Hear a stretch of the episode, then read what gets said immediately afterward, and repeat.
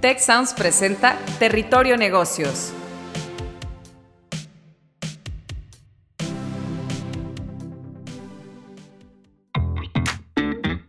Ahora entramos a Territorio Negocios. Un espacio de diálogo y reflexión sobre las nuevas tendencias y transformaciones de los negocios en México, América Latina y el mundo.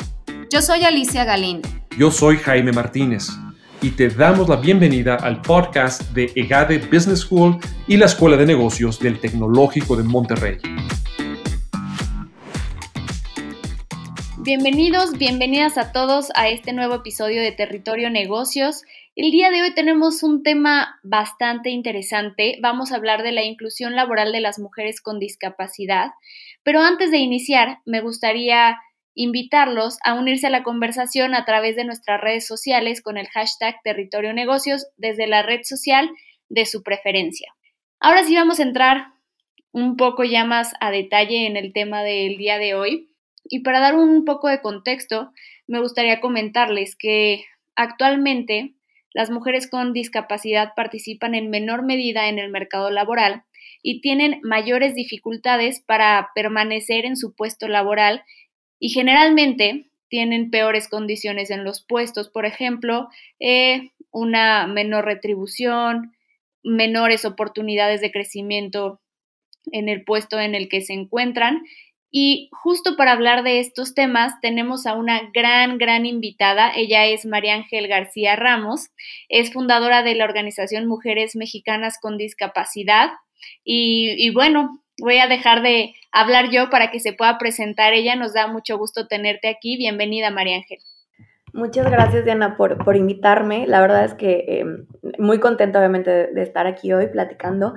Y pues sí, especialmente hablando de, de, de, las mujeres con discapacidad, es un tema que a mí me, apasiona mucho. Como dijiste, pues yo soy fundadora de Mexicanas con Discapacidad. Actualmente también eh, soy la líder de la Oficina de Diversidad e Inclusión del TEC de Monterrey y pues soy activista, conferencista y consultor organizacional en estos temas eh, que al final tienen que ver con, con, los derechos humanos, ¿no? Con un tema de derecho, con un tema de reducción de desigualdades, con un tema de justicia y pues bueno, este, encantada de, de poder tener esta conversación el día de hoy que creo que será pues bien interesante, digo, porque eh, cuando hablamos de mujeres, ¿no? O sea, pues no hay una sola historia de las mujeres, ¿no? Y especialmente cuando hablamos de las mujeres en el contexto de negocios, ¿no? Pues no, no hay una sola historia, ¿no? Entonces, poder contar un pedacito de la historia de las mujeres desde acá, pues, pues está padre, está poderoso también eh, y al mismo tiempo, eh, pues, pues nos ayuda a cuestionarnos mucho, ¿no? Sobre cómo hemos venido manejando, pues todo el día de hoy en nuestras estrategias hacia la igualdad, ¿verdad? Claro, creo que son temas delicados, como bien lo decías, pero temas de los que se tienen que hablar y, y que la gente también tiene que escucharlos. Entonces, para empezar, un poco me gustaría comentar, ¿no? Algo de lo que platicaba al inicio, las mujeres con discapacidad constituyen una de las minorías más desfavorecidas, no solo en México, sino esto yo creo que es una situación general, ya tú nos platicarás más al respecto, eh, sufriendo una doble discriminación por la condición. ¿Cómo se puede entender desde una perspectiva de género esta interseccionalidad entre ser mujer y vivir con discapacidad? Eh, claro, mira, Híjole, obviamente sabemos que eh, si hablamos de mujeres y hombres, ¿no? Por lo menos en la población en México, pues somos la mitad y la mitad más o menos, ¿no? O sea, em, hablando de personas, o sea, vamos a hablar un poquito de números, ¿no? Hablando de personas con discapacidad, según el último censo, eh, somos alrededor de 20 millones de personas con una discapacidad o limitante en México.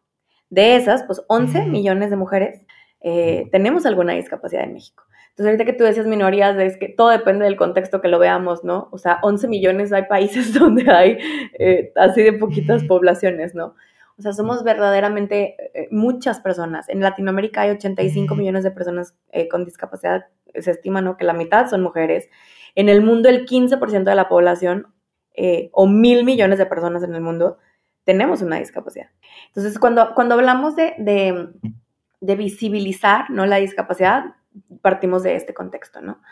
Cuando hablamos de visibilizar a las mujeres eh, con discapacidad, eh, partimos de, obviamente, ese contexto, pero entendiendo que hay datos muy duros que nos hacen entender, como decía ahorita al principio, que no hay una sola historia de las mujeres y que cuando em, trabajamos las estrategias de inclusión eh, de igualdad y no violencia, muchas veces hemos sido las hermanas olvidadas. Muchas veces no ha habido una perspectiva de discapacidad con una visión, con accesibilidad eh, en, las, en lo que se diseña y por, eh, en todo sentido, ¿no? Y cuando hablamos de las personas con discapacidad, muchas veces no hacemos el enfoque de género. Te voy a compartir algunos, algunos números generales, ¿no? Que eso nos ayuda a entender un poquito qué es lo que pasa. Por ejemplo, en México las personas con discapacidad son el grupo más discriminado en el sentido de que, según CONAPRED, porque no podemos trabajar, o sea, más bien somos las personas que trabajamos, estudiamos menos, tenemos menor acceso a la salud, eh, al transporte y demás. Las mujeres con discapacidad somos el grupo eh, interseccional más discriminado, es decir, ser mujer y tener otra identidad que pueda pertenecer a un grupo eh, históricamente discriminado. Por ejemplo, ser mujer e indígena, o ser mujer, o ser mujer trans, o ser mujer, o ser mujer, o sea, ser niña, ¿no? ¿Y qué sucede cuando, o sea, imagínate, ¿Qué sucede entonces cuando eres una mujer con discapacidad y aparte eres indígena, ¿no? o aparte eres afrodescendiente, o aparte eres una mujer trans ¿no? o lesbiana? Entonces, eh, básicamente son como capitas del pastel, por así decirlo, cuando, cuando hablamos de discriminación. Las mujeres con discapacidad, como te decía, somos el grupo eh, interseccional más discriminado en México. Eh, y si nos queremos comparar con los hombres con discapacidad, por ejemplo, hablando de lo económicamente activo, por poner un ejemplo, ¿no? Los hombres con discapacidad en México eh, son más o menos alrededor del 53% de los hombres con discapacidad en México son económicamente activos. De alguna manera, no necesariamente tienen que tener un empleo formal, pero son parte de la actividad económica que producen, ¿no? Eh, las mujeres con discapacidad solamente el 27%. O sea, esto habla que obviamente los rezagos que vemos en el, tema eh, de género, por así decirlo, pues están presentes con todas las mujeres, pero está todavía mucho más presente la diferencia y el gap cuando somos mujeres con discapacidad e incluso si nos comparamos con hombres con discapacidad. Sí, esta diferencia de géneros que, que se vive en general en el mundo también aplica, o sea, sería, más bien, no es de sorprenderse, pero sí impactan las cifras, ¿no? Porque a lo mejor creerías que es en general para todas las personas con discapacidad, pero cuando incluyes géneros, vemos que eh, hasta aquí también se ven estas mismas diferencias, ¿no? Exacto, tota-, totalmente. Y, duele. Y, a veces, digo, yo digo que nos preguntamos, ¿no? Bueno, a mí me ha sucedido. Que soy una mujer con una discapacidad motriz desde 23 años de mi vida, em, que pues yo he tenido la oportunidad de, de, tener una maestría en el TEC, en el EGADE y de tener acceso a muchas oportunidades y muchas plataformas. Eso no significa, eh, eh, obviamente, con reconocer ese privilegio mío, ¿no? No significa que, por ejemplo, en mi casa hayamos tenido carro de lujo, nos íbamos de vacaciones a esquiar a Europa, no, pero simplemente clase media, que yo tuve acceso a luz, agua, gas en mi casa, una educación y que eventualmente eh, educación media superior. Eso me pone por arriba del promedio de las personas con discapacidad en México yo te comparto un dato que también duele. El promedio educativo de las personas con discapacidad en México es primaria, está entre sexto de primaria y primero de secundaria. Solo el 39% de las personas con discapacidad que pueden trabajar trabajan. Y ahí no tenemos datos específicamente de género. Se estima que las mujeres con discapacidad estudian menos que sexto de primaria y que las mujeres con discapacidad eh, trabajan menos. Eh, que los hombres con discapacidad. Digo, ahorita lo vemos con lo económicamente activo porque sí tiene que ver con los roles de género y sí tiene que ver con lo que se define o que puede hacer o no una persona por su discapacidad y por su género. Hay datos que nos faltan.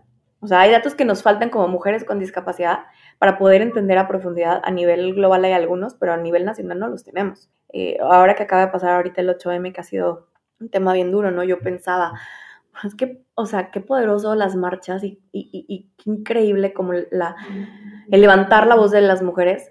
Pero ¿por qué tenemos que seguir haciendo esto? ¿Por qué tenemos que seguir hablando de que siguen mujeres violentadas, ¿no? que siguen mujeres muertas, que siguen mujeres que no podemos trabajar, eh, que no tienen las mismas oportunidades educativas? Claro. Entonces, si, y si le sumas que puedas pertenecer a un grupo históricamente discriminado, es peor. Te doy otro dato. 8 de cada 10 mujeres, según ONU Mujeres a nivel global, 8 de cada mujeres con discapacidad habremos sido víctimas de violencia en, su mayoría probablemente más sexual, de género en general, eh, en nuestra vida. O sea, si yo me junto con otras nueve amigas, ocho habremos vivido violencias ¿no? de género. Y las mujeres con discapacidad presentamos un riesgo diez veces mayor que el resto de las mujeres a vivir agresiones sexuales. Pues estás de acuerdo que tiene sentido, ¿no? O sea, si a mí alguien me quiere violar, eh, pues yo no puedo correr, ¿no? Porque es silla de ruedas. Si una persona ciega van a asaltarla, lastimarla, violarla, pues no se va a dar cuenta quién va a venir detrás de ella. Si una mujer sorda eh, vive una agresión sexual, ¿cómo denuncia si no hay los mecanismos? O cómo si los refugios no son accesibles para las mujeres, o si tiene una discapacidad psicosocial, tiene autismo, no sé. Entonces, los contextos de violencia repercuten directamente en qué tanto podemos trabajar, ¿Qué tanto podemos ser líderes de negocios? A mí me preguntaba un amigo hace, pues hace poco. Existe un listado padrísimo de la revista Expansión que habla de los 41 más 1 líderes de la comunidad LGBT en los negocios, ya sea como directores, directoras, CEOs, etcétera, ¿no?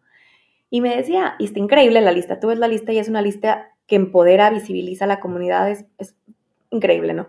Y, me dice un amigo, oye María Ángel, ¿y para cuándo la lista de expansión? Hay que escribirles expansión para decirles, oye, pues vamos a sacar la lista. Y yo le decía, oh, estaría padrísimo. Y yo, nómbrame con tu mano, así con los cinco dedos de tu mano, em, cinco personas que tú sepas que tienen una discapacidad que están en posiciones de liderazgo en las organizaciones, especialmente las organizaciones privadas, no o empresas. Y se queda callado y me dice, es que no ubico a nadie. Le dije, no la tienes que conocer que sea tu amigo, o sea, que tú sepas, ¿no? me dice, es que no conozco a nadie. Y le dije, pues es justo eso. Le dije, no significa que no podamos o que no queramos ser CEOs o que queramos ser directores de áreas o lo que tú quieras, ¿no?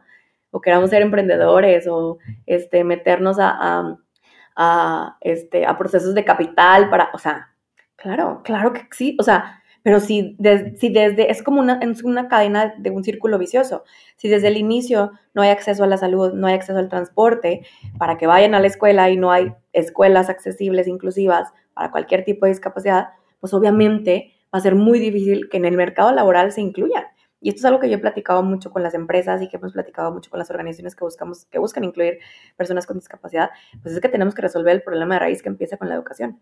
Y las niñas con discapacidad todavía estudiamos menos. Entonces, si tú quieres ver a una CEO con discapacidad o en posiciones de liderazgo, por ejemplo, como la que yo puedo tener el día de hoy, pues vamos a hacer estos outliers, o sea, vamos a hacer algunas cuantas no porque seamos más destacadas y por nuestra meritocracia. Pues sí, hasta cierto punto sí, porque obviamente no significa que no nos haya costado y nos haya costado el doble o el triple por nuestros contextos discriminatorios, por nuestro género y otras identidades. Pero pues no hay, no hay más, o sea, necesitamos abrir la puerta porque no hay más que vienen detrás de nosotros, o sea, las que vienen son poquitas.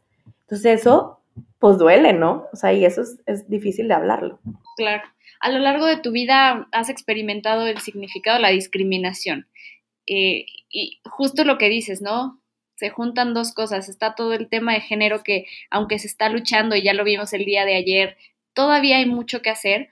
Pero bueno, a eso le agregamos todavía el tipo, eh, perdón, le agregamos el tema de la discapacidad. Bueno, supongo que la palabra discriminación para ti todavía tiene pues muchísimo más sentido, ¿no? Has escuchado tus propias historias, has vivido tus propias historias, pero has escuchado muchas historias en, el movimiento de mujeres mexicanas con discapacidad. Entonces, ¿qué aspectos de la discriminación crees que, crees que hay y que, pues sí, qué aspectos de la discriminación son más profundos para desarrollar una vida profesional y laboral plena? Y de esos, ¿cómo se puede luchar desde la empresa? Mira, eh, eh, creo que es una gran pregunta. Em, a lo mejor voy a empezar yo con, mis cosas, mis temas, como siempre digo, ¿no? Pero a ver, em, la discriminación de las personas con discapacidad particularmente eh, parte de un sistema patriarcal, ¿ok? Este sistema patriarcal en el que nos encontramos, en el que se normalizan como tres, yo veo como tres líneas muy claras, entre ellas muchas otras, ¿no? La primera es todo lo que es heteronormado. O sea, todo lo que entra dentro de la norma de lo binario, ¿no? O sea, mujer, hombre, eso es lo que es normalizado, ¿no? En la segunda parte, eh, todo lo que, tiene que ver con la capacidad de producir en un sistema capital también, ¿no? Eh, y todo lo que tiene que ver con, los temas de los cuerpos. Ahí es donde eh, entrar el tema de la discapacidad, que hablaremos de capacitismo, que es esto, ¿no? O sea, una persona vale por si produce o no produce, ¿no? Y la otra es por lo que se le privilegia a lo que suele ser más blanco, ¿no? O sea, las personas que más tienen eh, poder eh, y tienen más en temas de dinero, en temas de desigualdad, que justo hace que salió un, un reporte de Oxfam, son 250 personas, son hombres blancos. O sea, tienen más que todas las niñas de México, Latinoamérica y África juntas, niñas y mujeres. Entonces sí tiene que ver con un privilegio, es el poder del blanco. Entonces son estas tres líneas en este, en este contexto patriarcal, por así decirlo. Cuando hablamos de la discriminación de las personas con discapacidad, no estamos hablando de un tema eh, de decir, tú no entras, nada más porque no entras, ¿no? O sea, como entrar a un antro, ¿no? Tú no entras por cómo luces, ¿no? Eso es un reflejo de la, discriminación de las personas con discapacidad es sistémica, o sea, está dentro del sistema. Así como el racismo em, y así como el machismo con las mujeres, ¿no? Eh, y entonces em, nos encontramos, por ejemplo, que, existe un, una, o sea, que la discriminación enfocada hacia las personas con discapacidad se llama capacitismo. Y muchas veces creo que no hemos escuchado esta palabra. Esta palabra viene del, de, del ableism en inglés, de able, de capacidad de, ¿no? Em, y se refiere a la discriminación del sistema que te decía eh, y hace referencia a que las personas que tenemos una discapacidad se nos ve como fuera de la norma. Si la norma es tener todas tus capacidades, entre comillas, por así decirlo, ¿no? Entonces, todo lo que se crea en el sistema DINA, pero todo, y me refiero a todísimo, ¿ok? Se hace para esa normalidad mayoritaria. O sea, yo te dije ahorita, somos 15% de la población del mundo, ¿no? Eh, y la mitad somos mujeres con discapacidad, ¿no? Todo lo que se crea en el sistema es todo. O sea, desde un menú en el, en restaurante, si es QR, pues una persona ciega, pues no lo ve, ¿verdad? Hasta cómo están diseñados los estantes de un supermercado, hasta cómo diseñas un modelo educativo, tanto público o, en escuela pública o escuela privada, hasta cómo diseñas una ley, una política pública, cómo se diseñan campañas de comunicación, cómo diseñas un guion para Netflix, todo, una novela en la tele, todo está diseñado para esa normalidad mayoritaria. Todo. Entonces imagínate que las personas con discapacidad, como no somos parte de esa norma, entonces nos, nos excluimos y estamos como inferiores. Y eso es lo que termina en la desigualdad directa del sistema. O sea, por eso es que ahorita lo que te platicaba tiene sentido. Porque los números que estudian menos, porque tenemos tantas personas con discapacidad analfabetas que no saben leer ni escribir, que no pueden estudiar, que no pueden trabajar. Pues por eso. Porque no se diseña de esa forma. Entonces, para mí, desde, desde, desde la visión de las mujeres con discapacidad, pues yo lo veo como, imagina que estamos viviendo en la misma línea del tiempo que las otras mujeres. O que las, o que las personas, ¿no? Que no tienen una discapacidad, por ejemplo. Entonces somos nosotros quienes estamos hackeando el sistema todo el tiempo, las mujeres con discapacidad, todo el tiempo, eh, porque no está diseñado para nosotros y para nosotras. Por ejemplo, te, pongo un ejemplo que a mí me, me, dolió mucho escuchar. Ahorita se están desarrollando algunos reportes dentro de lo que se ha desarrollado con el COVID-19 y la pandemia. Y decía, eh, hay una teoría que dice que, que, probablemente el COVID es uno de los eventos más deshabilitantes, o sea, discapacitantes del planeta, porque mucha gente va a adquirir una discapacidad por el COVID, ¿no? Por la pandemia. Y al mismo tiempo, eh, y que no estamos preparados para ello, porque pues el sistema no está diseñado para eso, ¿no? Claro, justo lo que me acabas de comentar. Exacto. Y entonces al mismo tiempo, por ejemplo, te pongo un ejemplo que sucedió em, en los procesos de triaje. Los procesos de triaje, de cuenta que son los procesos en la, en los hospitales, donde tienen que decir ciertas cosas en tema de trauma o cuando se hacen decisiones importantes, ¿no? Entonces, por ejemplo, Em, eh, cómo definían a quién le daban un ventilador, ¿no? O sea, en COVID, ¿no? Entonces, suponiendo que tenemos a dos pacientes em, y solo hay un ventilador. Un paciente es un joven em, de 19 años, aparentemente muy sano, con mucha vida por vivir, por así decirlo. Y la otra persona es una, adulta mayor, ¿no? Adulta mayor que tiene unos ochenta y tantos, 90 años eh, y está pues muy enferma, ¿no? Igual que el joven. O puede ser una persona con discapacidad, ¿no? ¿A quién crees que le van a dar el, ventilador? Creo que sé la respuesta. Eh, no me gustaría decírtela, pero creo que sé la respuesta. Van a, van a escoger al, joven sin discapacidades, claro. ¿Y sabes por qué? No, o sea, porque se define que hay vidas que valen más que otras por su capacidad de producir. Entonces definimos que la vida de este joven vale más la pena porque va a poder producir y va a poder vivir más porque está joven, ¿no? Es un tema de edadismo y capacitismo. Pero alguien que tiene una discapacidad decimos, ay, no, qué, triste vivir así como vive. No, pues su vida no vale lo suficiente. Yo decido que su vida no vale lo suficiente desde mi visión capacitista. Entonces son vidas desechables. Eso nos pasa mucho a las mujeres con discapacidad. O sea, desde que no hay números que nos, o sea, se estima que los feminicidios, por ejemplo, son la mayoría de mujeres con discapacidad. Ni siquiera sabemos si eso, o sea, no hemos podido comprobar ese dato porque no existe ese, si de por sí no tenemos los números reales, ¿no? Este, no sabemos. O sea, ahorita te decía, pues hay algunos datos en cuántas niñas estudian, cuántas trabajan, pero no tenemos el dato final. O sea, sí hay un tema de que se nos desecha o sea, se considera que nuestras vidas no son lo suficientemente valiosas por nuestra capacidad de producir.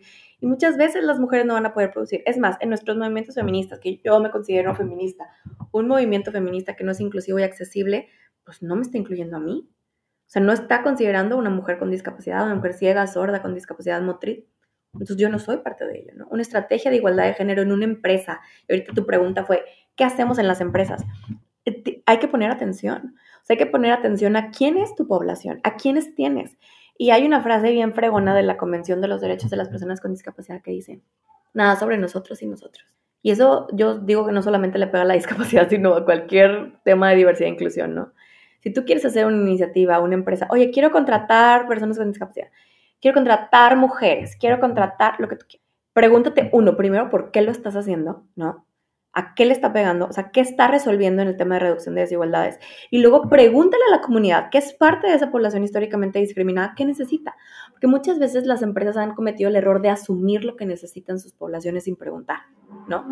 Eh, y eso tiene que ver con, con tu identidad, diversidad, pero también con, por ejemplo, gente que trabaja en la planta. Pues no es lo mismo lo que vive una persona que trabaja en plantas o operativos a los que están en el administrativo. Y van a tener visiones bien diferentes. O si tienes oficinas en el sur del, país o si tienes oficinas en el norte, probablemente vayan a haber perspectivas diferentes en muchas cosas. Entonces, es bien importante eso, el escuchar a las personas en ese sentido, para que haya injerencia en la toma de decisión y el diseño. Yo escuché una frase de Hillary Clinton que estaba bien fregona una vez que decía, si no estás sentada alrededor de la mesa, estás sobre la mesa. Es decir, si tú no estás en la toma de decisión, tú eres de lo que van a tomar decisión. Y está poderosísimo eso y eso es algo que tienen que entender las organizaciones, ¿no? María Ángel, me has dejado impactada no solo con las cifras que, no solo con las cifras, sino con las no cifras de todo lo que no hay todavía y no sabemos cuándo habrán cifras de, de eso que comentabas, ¿no? Porque me voy a quedar mucho con esta palabra que dijiste. No es palabra, es un concepto, capacitismo sinceramente yo nunca lo había escuchado antes, pero en cuanto terminemos de grabar este podcast, me voy a dar a la tarea de buscar, investigar, porque es un tema muy interesante y del que en serio casi nadie habla. Se tiene que hablar, se tiene que visibilizar y ahorita que estabas hablando del tema de las empresas y quién toma las decisiones y que estas personas ellos o ellas, esas personas van a tomar decisiones sobre algo de lo que no saben y sobre algo de lo que no conocen. Entonces es, muy fuerte todo esto que nos estás diciendo. Sé que podríamos hablar y hablar horas de esto y que de este tema podemos derivar muchos temas más. Eh, todavía no me gustaría terminar porque hay muchísimo, como ya te lo dije, hay muchísimo de qué hablar. Pero me gustaría preguntarte algo más, no me gustaría que te fueras sin que nos dijeras qué recomendaciones le darías a las personas que se encuentran en una situación de discriminación y cómo pueden hacer frente a esto desde su posición individual. Híjole, yo, yo eh, en, esta parte yo te diría que em, nunca estamos solas o solos o soles, ¿no? Eh, para mí yo me he encontrado, digo, cuando yo fundé Mexicanas con Discapacidad fue con ese, con ese afán de encontrarme con otras personas que tal vez vivían lo mismo que yo. Al encontrarme con otras mujeres con discapacidad cambió mi perspectiva para siempre. Entonces mi recomendación sería encontrar esta tribu, encontrar a alguien que no estamos solos, hemos vivido, o sea, en este país, en Latinoamérica, especialmente en este país, eh, vivimos discriminaciones muy profundas, especialmente las mujeres. O sea, todo lo que estamos viviendo alrededor de las violencias, de la falta de justicia, eh, de, este contexto patriarcal, de estas discriminaciones, habemos muchas, o sea, para mí ayer la marcha del 8M fue eso, el, no estoy sola, o sea, no soy la única que está pasando por esto, entonces el, el, estar cerca de otra persona ayuda también incluso a diseñar las estrategias que tú quieres eh, abordar cuando hay un tema de, denuncia o de discriminación o de levantar la voz, ¿no? Yo creo que a veces las voz, lo más difícil suele ser dentro de lo organizacional, o sea, a veces decimos, no, pues es que este, a lo mejor en la calle puedo ir a marchar o puedo ir a decir, pero en mi empresa no. Y en la organización en la que estoy, no. Y a veces ahí es lo más difícil. Entonces yo diría que encontrarnos es importante, ¿no? Eh, buscar la representación. O sea, buscar que exista nuestra representación en la toma de decisiones en cualquier plataforma. O sea, puede ser desde si le escribes a los contenidos de Netflix o de las novelas, hasta en tus propias plataformas de redes sociales, eh, y, que, y que hables y que te muestres, y a mí eso se me hace muy poderoso, o hasta incluso, obviamente, pues llegar a empujar a los congresos, senados y lo que tú quieras, ¿no? Tus familias, o sea, en el día a día, ¿no? Em, eso es importante eh, eh, en temas de discriminación. Em, sirve mucho saber lo que están haciendo otras personas para saber que, cómo aprendes de ello, ¿no? Pero yo creo que esa parte de no, no, que saberse no, que no estás solo, sola, sole, ¿no? Eh, me parece a mí muy importante. Eh, y creo que una historia individual es sumamente poderosa. Las historias transforman y cambian. pero cuando tu historia individual se, se, une con otra o con otra y con otra, se hace una historia y un poder colectivo que lo hemos visto impresionante y que transforma, transforma comunidades, transforma procesos y no nos tenemos que ir así como la transformación de algo gigantesco, puedes transformar algo súper sencillo en tu colonia, en tu edificio, en tu trabajo, ¿no? Em, pero siempre, siempre el poder colectivo es mucho más poderoso, ¿no? Yo diría. Pues muchas gracias, María Ángel, por, por todo este conocimiento, por visibilizar todos estos temas, por platicarnos también un poco o un mucho de, de ti y de lo que has hecho. Para nosotros es un orgullo que seas egresada de GADE, que además trabajes en el TEC de Monterrey. Bueno, qué mejor que estés en una posición en donde ahora sí, ¿no? Las decisiones que se puedan tomar sean con conocimiento y las haga una persona como tú. Entonces, muchas gracias de nuevo por aceptar eh, venir a este podcast, platicarnos a todos. Los invito yo a que sigan a María Ángel, a que sigan también a mexicanas con discapacidad. Si quieres nada más, ayúdanos, María Ángela, a darnos los, los arrobas en las redes sociales, cómo la gente puede encontrar mexicanas con discapacidad. Y muchas gracias de nuevo. No, hombre, muchísimas gracias. Pueden encontrar a Mexicanas con Discapacidad así tal cual en Facebook, Twitter y Instagram. Y a mí en Twitter me encuentran como María Ángel, así todo con Y, todo pegado, María Ángel-bajo o María Ángel-GRG en Instagram. Muchas gracias. Muchísimas gracias. Si quieres conocer más sobre los sucesos de la actualidad política, te invitamos a escuchar Con su permiso. Estamos ante la batalla de política económica más importante de este sexenio. El podcast en el que nuestros expertos hablan sobre los temas más actuales de la agenda pública en México y en el mundo. Escúchalo en Spotify, Apple Podcast y Google Podcast. Productor ejecutivo de Tech Sounds, Miguel Mejía. Asistente de producción, María Monroy Productores de Territorio Negocios, Carla Díaz, Diana Velázquez, Sonia López, José Ángel de la Paz y Santiago Velázquez. Diseño, Victoria Segura, Daniela Solís, Lisette Rodarte y Regina González. Postproducción, Max Pérez, Marcelo Segura y Sergio Chávez. Los invitamos a escuchar el siguiente episodio de Territorio Negocios y el resto de los programas de Tech Sounds en Spotify, Apple Podcast, Google Podcast y en tech.mx diagonal tech-medio sounds.